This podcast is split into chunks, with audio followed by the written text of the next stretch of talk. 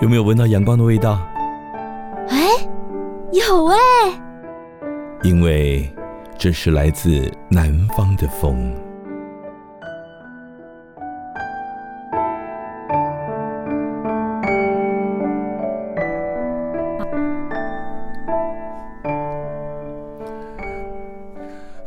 位亲爱的听众朋友，大家晚安哈！很高兴又到了礼拜天晚上八点到九点，在 FM 九五点五，呃，在 FM 九九点五云端新电台为您播出的来自南方的风，刮起朱起拿雾。今天我们的节目里面呢，邀请到一位，啊、算是一个好了。其实我访问的每大概几乎很少重复的。今天我们访问的这位朋友是阿五以前的客户。我们认识很多年了，然后他后来嗯转换职场，没错，对，转换职场啊，然后哎，现在又好像又准备要回来了，哎，那个安娜先跟大家打个招呼吧。Hello，大家好，我是快闪安娜。那其实我认识阿吴老师有超过十年了吗？有超过了。我后来有查过那个 email，那也都十年、十十二年前了。我觉得时光飞梭，但是还好，我们再次见面的时候，大家外形都不太变啊。外形老多还要蛋啊。好，我们先听个音乐，待会儿马上回来。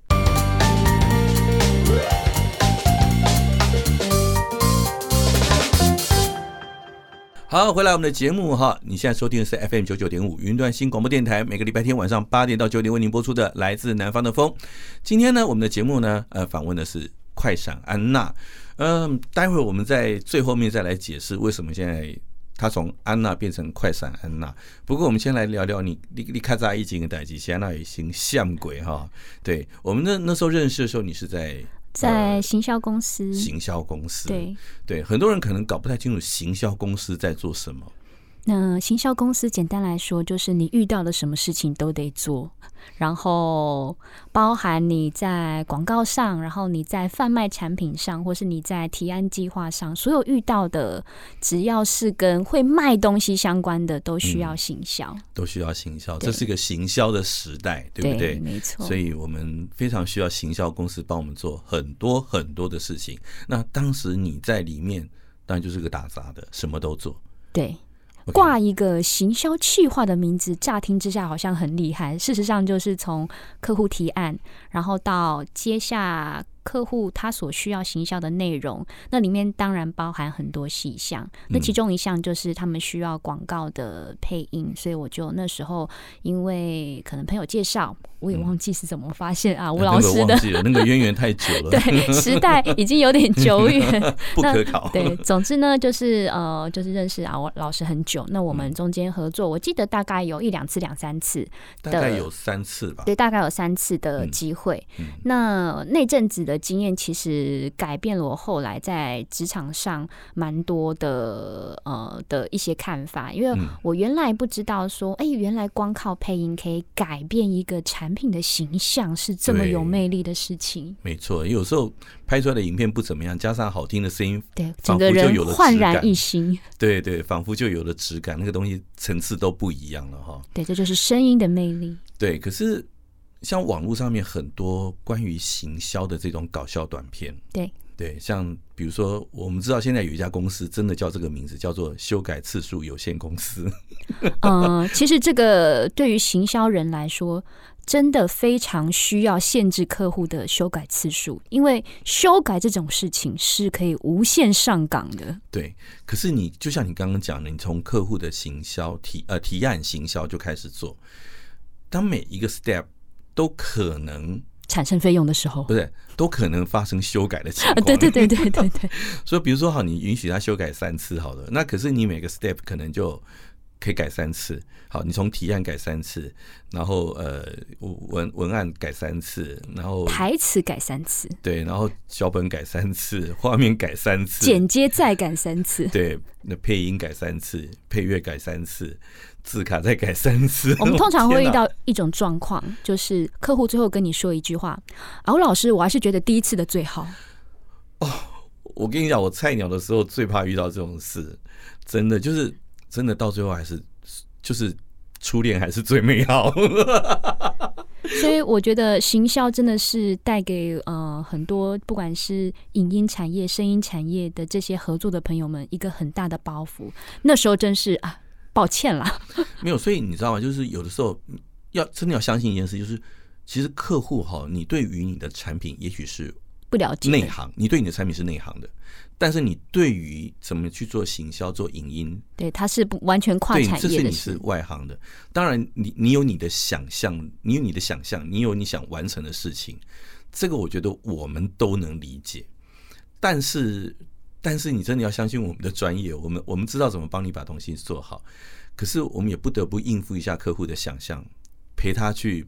思想上去奔驰一下，天马行空，对，陪他去玩一下哈啊，然后等他玩的开心了，才发现哦，当初遇到的是最美好的，对不对？其实人生就是像这样一场梦，真的。所以真的人生就你你记得记不记得我们小时候听过一个故事，就是呃，就是有一个老师傅，然后带两个小和尚，是挑水的故事吗？不是挑水，是捡石头的故事。然后他们就问一些人生的道理，然后后来老和尚就说。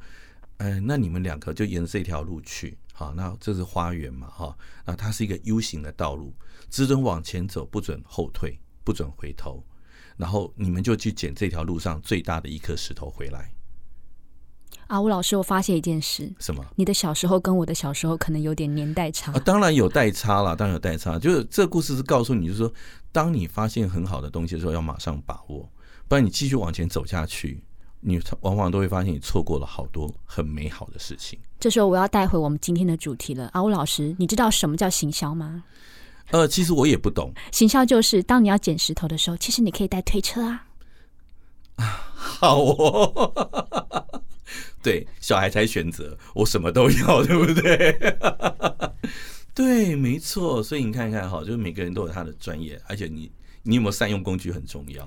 对，而且借力使力，在这个世代上面，我觉得不可能所有事情都靠一个人去完成。所以刚刚那一句说我们不在同一个世代，其实在嘲笑我。老师，对不起，我错了。老师，你老啊，我马上走，你老啊。所以你看看，就每个时代的人，每个行业的人，其实他都有他的不同的见解、不同的想法，而且很多时候这些东西都是经过淬炼的，只会越来越好。哦，所以不一定要相信自己古时候做过什么事情。迄个情况做了偌好都偌好，所以你听话也都都不丢啊。但这个真的有时候真的不太一定哈。我觉得时代带给我们的是一种不同时代里面的体验。嗯，那现在很多人喜欢复古风，我觉得这也是一种对时代感的怀念。嗯，对，嗯，也是有不不会像。像现在影音产业来讲，好了，我我我上上礼拜才我们在访问过一个呃录音师，那我们对于很多现在的那种影音的剪接，其实就很不能忍受，他们就是把中间所有的呼吸顿点通通都剪掉，就是少了很多人味儿，所以那个东西一直就是很 push 下去，然后中间连换气都不见了，所以这样东西到底好不好？你自己觉得？你们年轻人自己觉得？呃，其实我们年轻人也是思想呃。飞转的这个时代，嗯，那我个人是觉得，有时候大家不太去 care，就是情感转折这种东西，其实是因为我们时间太少，资讯太多了，嗯嗯。那相反的，有时候大家在划手机的时候，你也不会，现在的人越来越少去注意细节，所以现在有一种 YouTube 非常的流行，就是十分钟带你看一部电影，但以以我们啊，怎么可以把我自己讲老呢？以我们那个时候来说。十分钟怎么可能看得完一部电影呢？看电影就是要沉浸在那个画面。对呀、啊，我们有很多的氛围、啊，那个美好，你就是要花那十分钟去哭一下，才会有那样的感动。啊、但是现在年轻人不是，他宁可花十分钟看完那部片，他也不愿意走进电影院花那一个半小时啊！真的哦，或是反过来，那十分钟。能够引起他兴趣的电影，他才肯花那一个半小时去去看。可是这个讲电影的人的能力，不代表拍电影的人人的那个能力啊。所以拍电影，我觉得有点辛苦啊，老师。对啊，那这些讲电影的人，有时候，比如像那个之前有个叉叉墨的，对那个版权的问题，也是一个对，就是说，你像他就是把，他就把一个很好的电影讲的很枯燥乏味啊。嗯，但现在的我觉得有一部分的族群是喜欢这种口味的，真的哦。嗯，你知道，其实其实我在小的时候，我也干过讲电影这种事情。比如说，我最讨厌看的卡通是什么，你知道吗？啊，算了，你不会知道，因为对不起，老师，我错了，我又要走了。我们我们代差太多。我小时候最讨厌看就是像《无敌铁金刚》啊，或《科学小飞侠》这种。老师，对不起，我还真没看过。你真没看过哈？真没看过啊！那个这个是时代的眼泪。那你像我我在看《无敌铁金刚》啊，或者是那种《科学小飞侠》，我常常跟他都常常跟我的妹妹们或者跟我的伙伴们讲说。这个有什么好看？一开始都是马是坏人先出来，然后搞破坏，然后然后好人就出来了，可是就被坏人打败了。可是很奇怪，就是他到最后一个火鸟弓或什么金刚热线、气体硫酸，他就把坏人解决了。既然如此，他为什么不在前面一出来的时候就先使出这些绝招呢？因为他要演半小时啊，老师。对。所以，我小时候也干过这种事。好了，我我不能怪现在年轻人，我太进步了。只是我现在又想的更多了一点，我比还是比较喜欢这种沉浸式的体验。呵，那我们先休息一下，听个音乐，马上回来。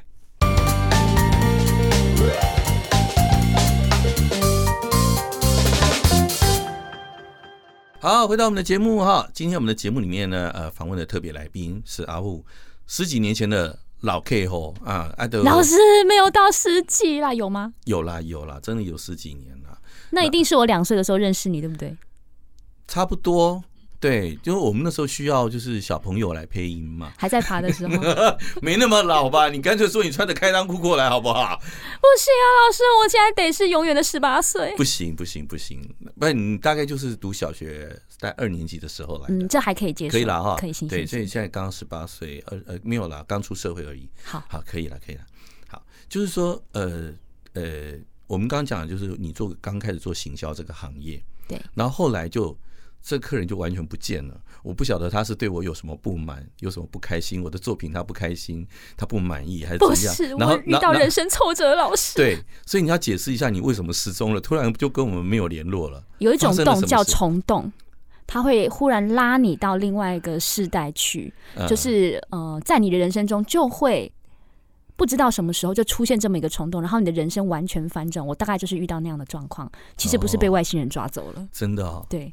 也也不是我们的原因，不是我们，不是不是，不是我们对。其实那时候合作的还蛮开心的，真的哈啊，那那就好。所以金马都是假后的会回头就对了。对，就是 因为某种原因我被虫洞吸走，你就假装是这样子好了。好，这样对我人生来说，我也比较有个交代。原因也许你有难言之隐，我们就不细究。当然你要讲，我们也不反对了哈。但是你我怕这样一讲得讲三集好几季啊，老师。那 太好了，我喜欢，我喜欢一个一个特别来宾可以用三集。老师，你有看过八点档吗？我是说一千集的那种八点档。哎，我看过。你真的吗？我们小时候真的看过那个。我们来录这样的特辑好了。可以啊，那我们后面再。那你把我拉出去，我们另外开个节目。不不，我们对，来自北方的风。对，我们另外开一个节目好了。在半夜十二点。对，因为在这边我们有时间的限制，就比较不好拉那么长哈。那我们先先先转回来，就是说，呃。你你我们刚刚讲，你就暂时离开了行销这个这个行业了嘛，对不对？暂时离开地球表面。那你去到了什么地方？我去到了一个充满呃水与火交融的地方，叫做餐饮业。哇，你知道吗？我我们当初我们的节目为什么叫来自南方的风？想煮东西吃吗？肚子饿了，并不是，因为当时台里面的节目是我前面有一个我的我的时段前面，呃，就是六点到七点是美食节目，然后后面九点到十点是音乐性节目。我那时候在想的就是怎么样在灵肉之间做转换，你知道吗？你刚好卡在一个身心灵转换的角度里。对对对，所以我就要把身心灵给它融合下来，做个很完美的转接。不过你这个行销业转到餐饮业，真的是有一点。跳痛吗？太太硬凹了吧？呃，家里做餐饮吗？呃，对，就是某个因缘际会，忽然就是要接下这个餐饮的重责大任，要扛扛扛起家业。对，那那但其实，在接触餐饮业之前，我是几乎完全没有碰过肉，我的手没有碰过肉。所以你你们家开餐厅？嗯、呃，就是某位就是。呃，朋友的原因，哦、所以就所以不是家里，呃，算是有关系的企业的朋友哦，好，对，然后刚好就接下了这个餐饮的重重责大任，害我连国字都不会讲了。重责大任，经过了十年之后，我连字都不会说了。餐饮业多么的残酷啊！对，都只要动手不动口，对，然后也不能太多讲话，对，对对对，因为在里面。煮菜不可以，不可以会喷口水啊！这样客人看到不行。没错，没错。所以真要把嘴巴闭起来。所以那你做的是哪一方面的餐饮业啊？是呃百搭啊，还是开餐厅啊，还是做五星级做大厨？一开始我在学的时候，我是学中中式的餐厨，嗯所以我先去考了那个呃中中级餐饮的的不是中级中式餐饮的丙级执照。啊那我本来没有想说要这么快转换进去，只想先给自己一个试炼的机会，所以我就去报名了那个一定会过的，就是执照班。是在那个短短的一个月里面，我杀了十几条鱼。天哪！哇我这辈子没碰没碰过肉的人，你你讲有有一种阴影。哎、你有没有看过一部电影叫做那个《饮食男女》吗呃？呃，不是那个生呃呃什么生存家族。没有，没有那个日片，那个蛮好看，就是一开始那个太太没有杀过鱼，对，那个我了解那种恐在在惧，杀鱼好像在砍木头一样，就好像在你在杀鱼，你杀的并不是那条鱼，而是你自己的一种对于动物死去变成食物这件事的良心。所以你知道，你刚刚开始做行销，那是一个只有一个在空谈帮人家画大饼的一个行业，对，突然进到一个一个二 D 的世界，忽然要转到三 D 去，然后是根本就是一个。空灵的世界，然后进到一个实体三 D 的世界。对，你你当时的心情是怎么样的？呃，其实当时还蛮有热情的，然后虽然带来很大的冲击，可是因为那时候热情跟想法，呃，催促着我往前，所以我就做了很多神奇的餐饮餐饮的方面的改革。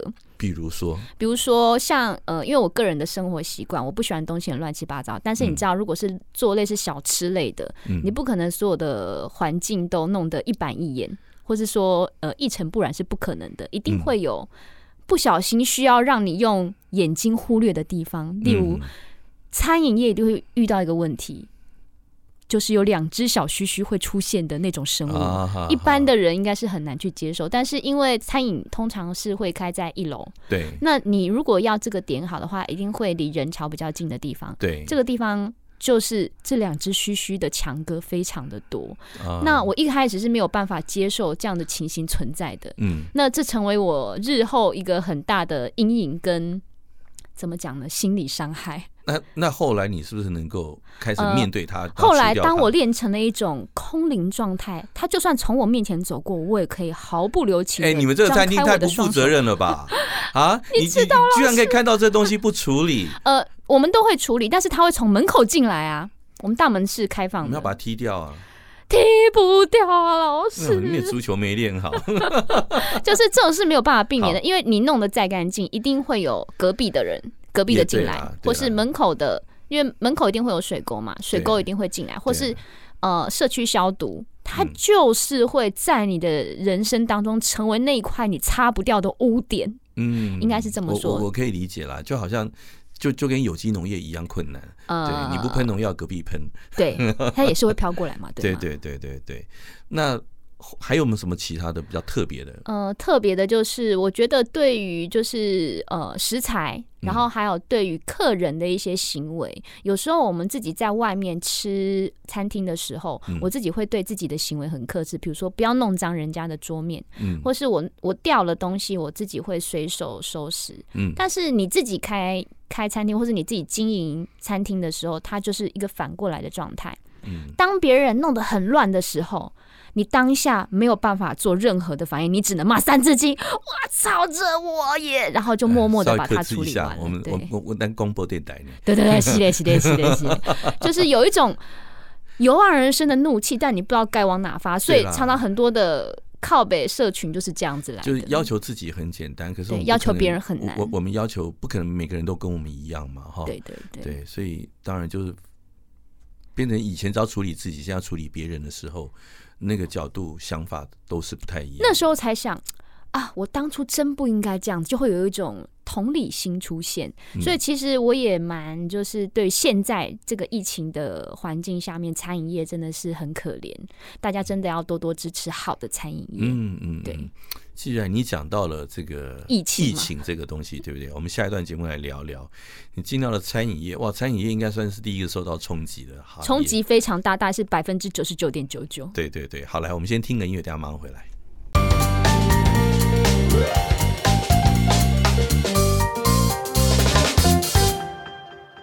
好，回到我们的节目哈，你现在收听的是 FM 九九点五云端新广播电台，每个礼拜天晚上八点到九点为您播出的来自南方的风。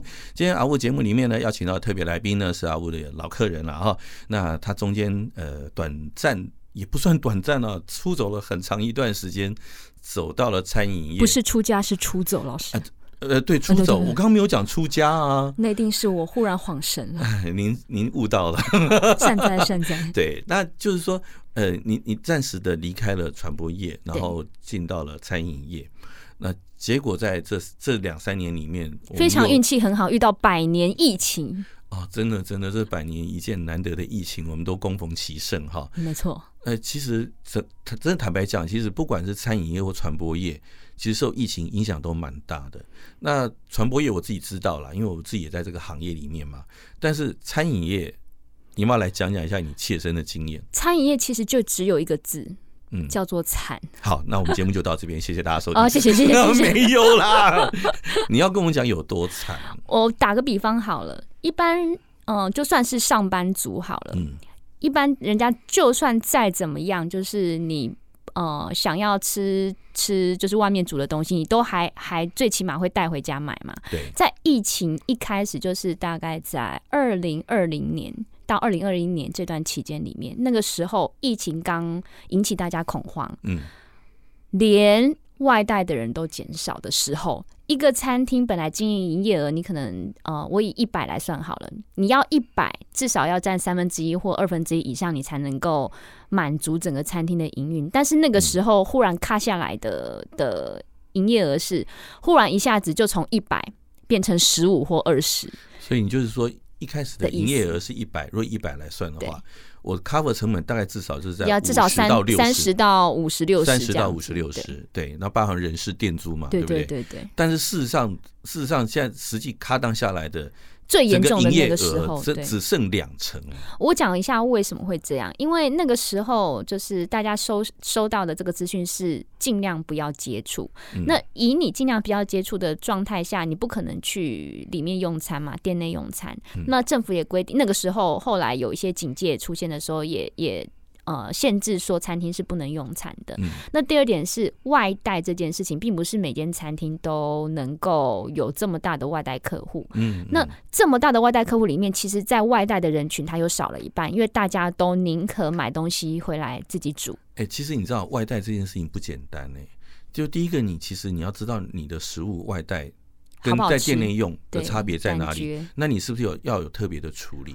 呃，其实以我们来说，我们是火锅、面食，就是等于是饭面都有。对。那以这样的情情形下来说，我们基基本上在疫情之前，大概是有一半到三分之一的客人都是做外带的。嗯嗯。那但是有一些你专门在吃内用的店，他们的呃，就是状况就不是这么理想的。比如说像意大利面，意大利面外带的还是有这样的族群。可是，一般来说，你去那个餐厅吃，就是想要吃那个假 K 婚呢？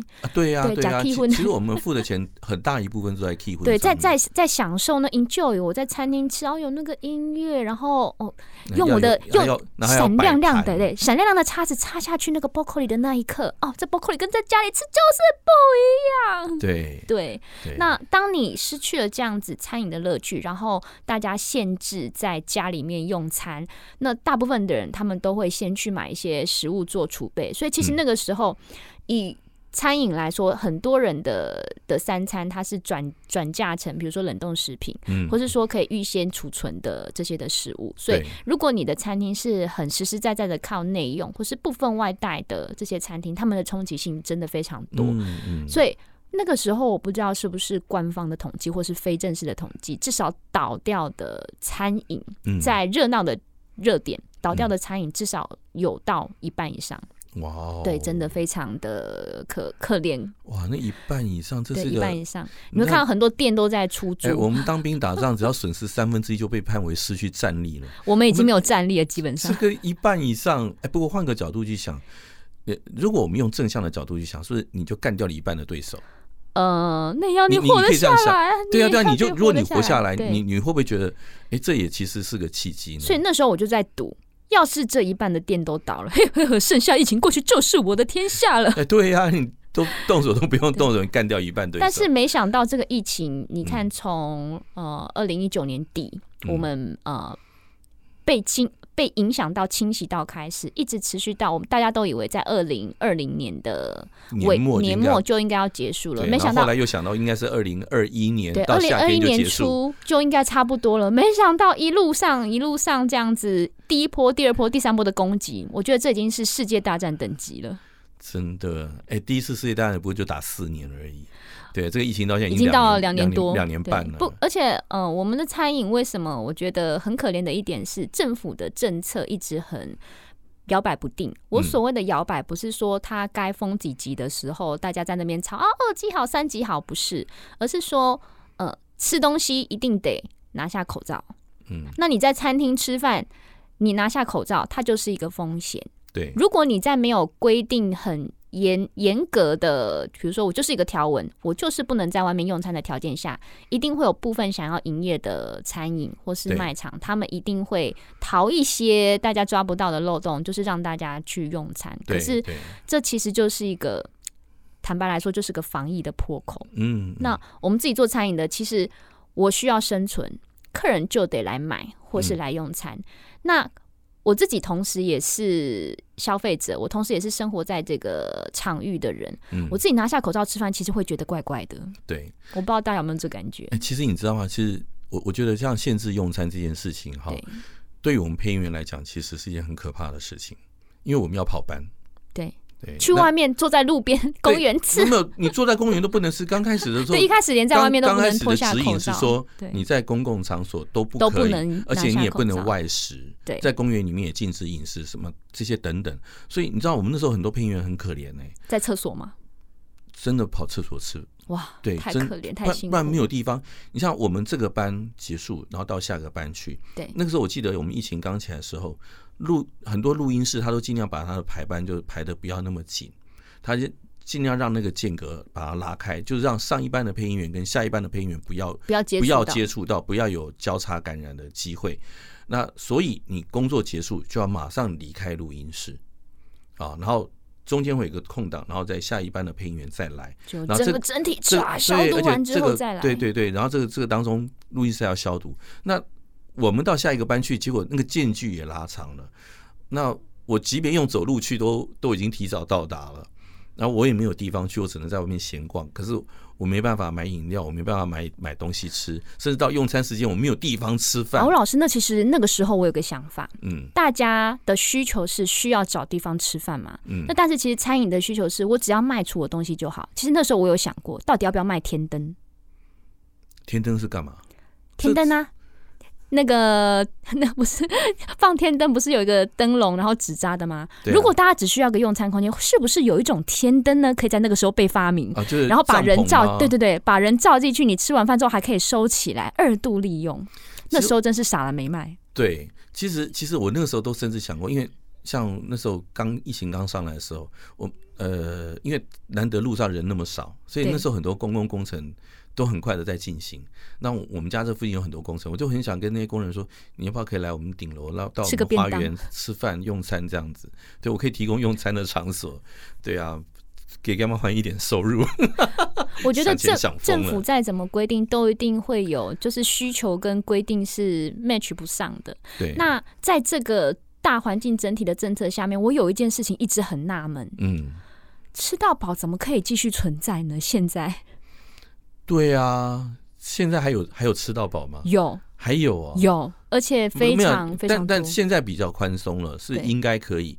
可是，在第一年应该没有吧？呃，其实还是有，因为我那时候为什么觉得有点心理不平衡，就是我们其实是一个很守规矩的店家。嗯，那在我那一条街里面，我们是第一个做梅花做的的店，嗯，就被那一条街的街坊邻居整个骂翻了三遍。为什么你照规矩做还被骂翻？因为没有人照规矩做，哦，政府电视在那边播，但是只要没有严格的取缔，大家就是会找方便的去，所以我觉得疫情会扩散不意外，真的就是你地方的政策没有办法跟民生结合在一起，或是说你没有办法落实的时候，它就是一个空头的政策。嗯嗯，对啊，就是任何的指引、任何的政策，它其实还是要落在可行，行对执行上面。对，那你今天规定要梅花做好，看得见的餐厅梅花座。看不见的餐厅他不管你，嗯、那我们这些守规矩的人就很为难。那我是要生意呢，我还是要守规矩？等一下，你你们餐厅到底在哪里？在一个神秘的地方。因为因为我就我天龙国外外郊郊外。对，因为就我所在外外外港我要有在招总了哈。呃，外面我还是会出去，就是我所看到的，其实大家都按照规定来啊。新北细致啊，是不能说我会被灭口的。好 好，我听到了，我听到了。好，那个细致是不是失职？那个地方又比较偏僻一点。那地方稍微比较管不到，而且其实。我觉得在台面上看得到那些的的餐厅会做的事情，我们那里完全感受不到。说，呃，疫情在在开始了，甚至你知道那地方算重灾区，一开始爆点的时候就是在那附近。嗯嗯，呃，就是会有两股势力在互相冲击，一股善良的势力，他就是说这里不能内用哦，我们就只有外带；另外一股就说不行，我要做生意，我就是管你吃到饱，继续开。那我们卡在这中间，其实是非常非常为难的。你到底是要客人还是要钱？好啊，我知道我良心有一把尺。我现在知道我下一首歌要播什么了，左右为难。也行也行。啊，来了，我们听个音乐，大家忙回来。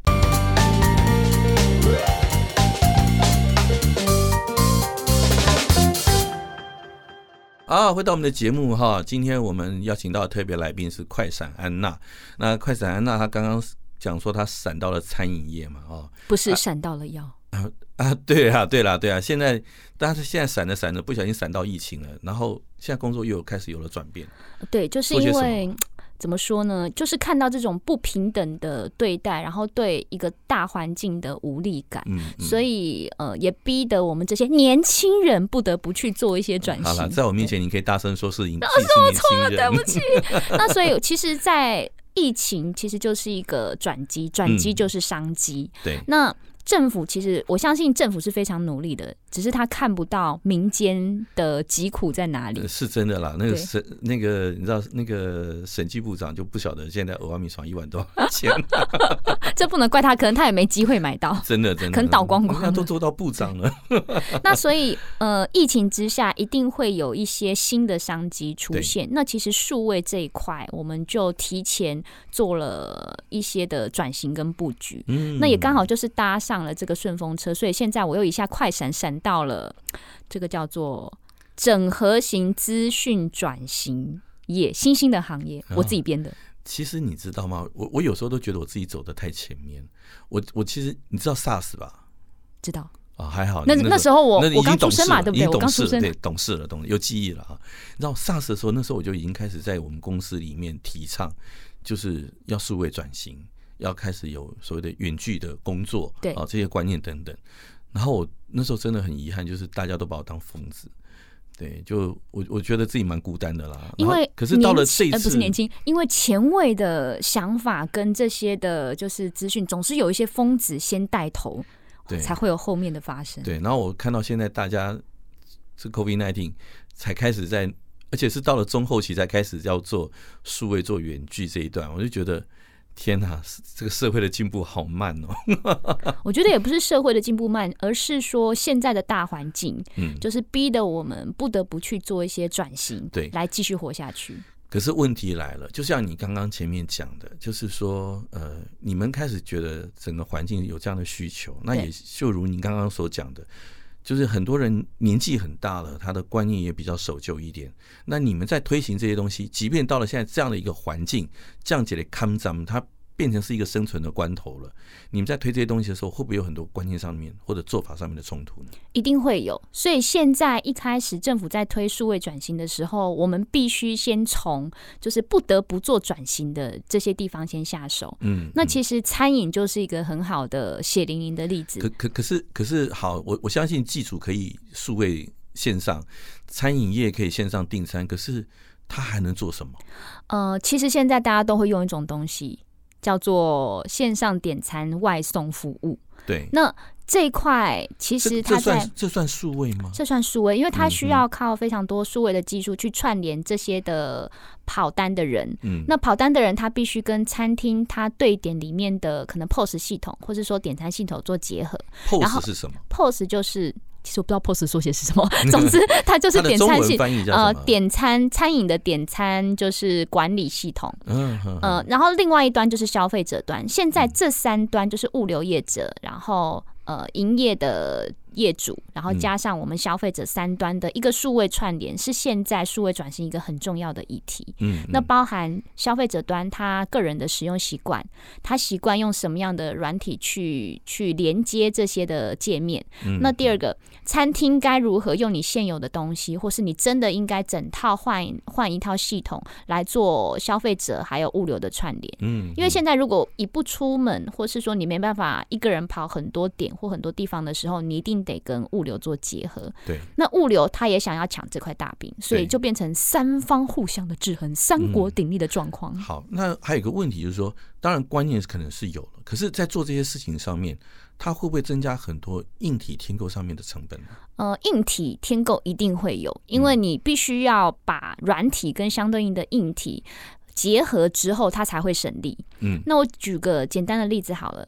餐厅通常都会用收银机嘛，那收银机有些电脑化的，就是我们刚刚讲的 POS 系统，直接点餐就可以出单了。那现在我必须要跟外送业者服务的时候，其实有一些的系统它是没办法直接接上外送业者的这个单，所以有些店家旧式的店家，或是你系统还没改过连接的店家，它是一半的人用呃。外送业者的的单据，然后一半的他在用自己餐厅业者的单据，到了晚上再把两个单据加起来，或是说你要出菜的时候，你必须这边收完单，那边收完单在一起。那现在的资讯业者都很聪明，他就是会用他自己的一套系统，硬体或是软体，把这两边连接起来。那我们现在在做的事情呢，就是连消费者这一块一起做串联。意思是说，我消费者只需要打开一个我平常最常用的，比如说是 Line，嗯，或是说我进到餐厅，我只需扫一个 QR code，对，然后他就可以直接的在上面做点餐，跟餐厅做结合。那我餐厅这里收到单之后，我的物流业者就会收到，就是呃，也不是相反了，就是我餐厅这里收到单的时候，这是一种收入来源。但是我餐厅同样的系统里面，如果是已经连接好的，当这个比如说，嗯嗯。哼哼哼，熊猫，它有单子出来的时候，嗯、我自己买赛克自动消音，我自动的马赛克。那他们有单子出来的时候，它一样进到我这个系统，那我店家就很省事。对，我只需要做同样的一件事情，这两边的单我可以一起吃啊。好，那你刚刚讲的就是有些系统业者他会提供系统给你操作，对，学习上会很困难吗？嗯、呃，通常如果它难的话，它就不会普遍。嗯，所以这就是一个呃。那叫什么？好的东西会留下来，一一自动的市场市场市场机制会让它留下来。对，那我们现在要做的事情就是让这件事情更简单，嗯，然后利润更高，嗯。现在大家普遍会店家会遇到一个问题是，外送业者抽的实在太高了，它已经是一个是真的啦，垄断的行业，真的真的。然后还有一个问题就是，我们刚刚有讲到了。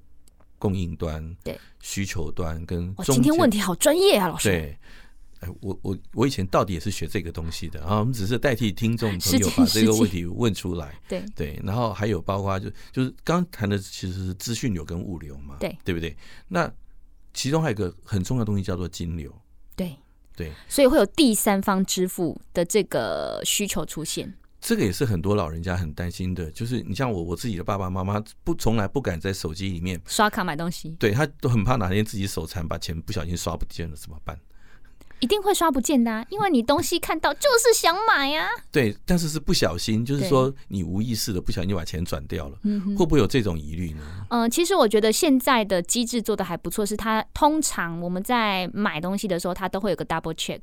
那不管是手机简讯，或是叫你再按一次密码，或是说什么样子的按钮，让你才有办法完成付款的这个动作。哎，可是会不会有那种诈骗业者，就是他把这些步骤都省略掉？呃，会有一些心机业者。者让它变得很简单，但这就是消费者自己必须去取舍跟学习在数位环境下面生存的一个技能吧。嗯，你必须练习让自己手不要滑，手不要抖。对了，对了，就是管好自己的手哈，那个不要乱按。你想买东西的时候，嗯，说实在话，就算一千个步骤也难不倒你，我就是要。对，当我有这个冲动、有这个需求的时候，我就是要。对，就是管不住。好啦，这个我我觉得就是反正资讯时代嘛，那现在环境上面来讲。也的确是到了这些看不上，我们需要转型的，而且现在的工具也很方便。好，我们有一只手机，好像什么事儿都能干了，对不对？呃，不只是手机，有些甚至是说，就是如果你没带手机，呃，或是说没带卡，它都可以领钱的状态之下，嗯、我们的使用资讯跟使用系统的方式越来越多元。嗯、我觉得日后说不定我们不一定手机带在身边，它都能买东西。真的是。太危险了！怎么可以说出心里话呢？对了，对了，好了，没有关系。但是我们还是希望，就是说，各位各位乡亲哈，各位师大哈，诶、欸，资讯时代，咱嘛是爱给学一寡啦哈。对。那么将来你可能到餐厅，你坐到遐没有办法买东西，没有办法点餐。你你今天无法度点点菜啦哈。所所以，我现在。我都带我爸妈，就是我到带他们到不同的餐厅去练习一下，对，用各种不同的点餐系统 教他们怎么点餐，对，不然老人家有时候出门，我真的觉得好辛苦，好可怜。可是这就是资讯业者需要做的，就是一个改进跟跟改善的地方。嗯、如果今天真的有一部分的族群，他是年纪到了没有办法使用这些资讯的时候，就会有一套系统类似语音，比如说我现场到了。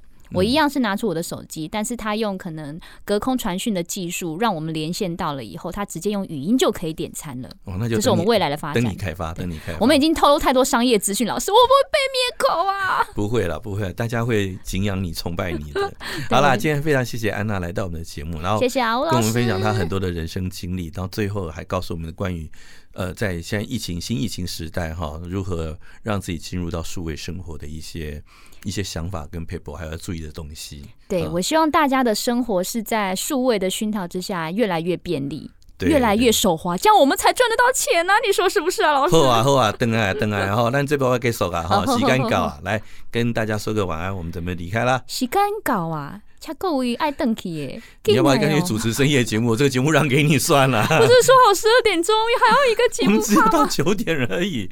好啦，各位亲爱的听众朋友，要给这波告假哈啊！大家晚安，我们下个礼拜再见喽！大家晚安，拜拜，拜拜。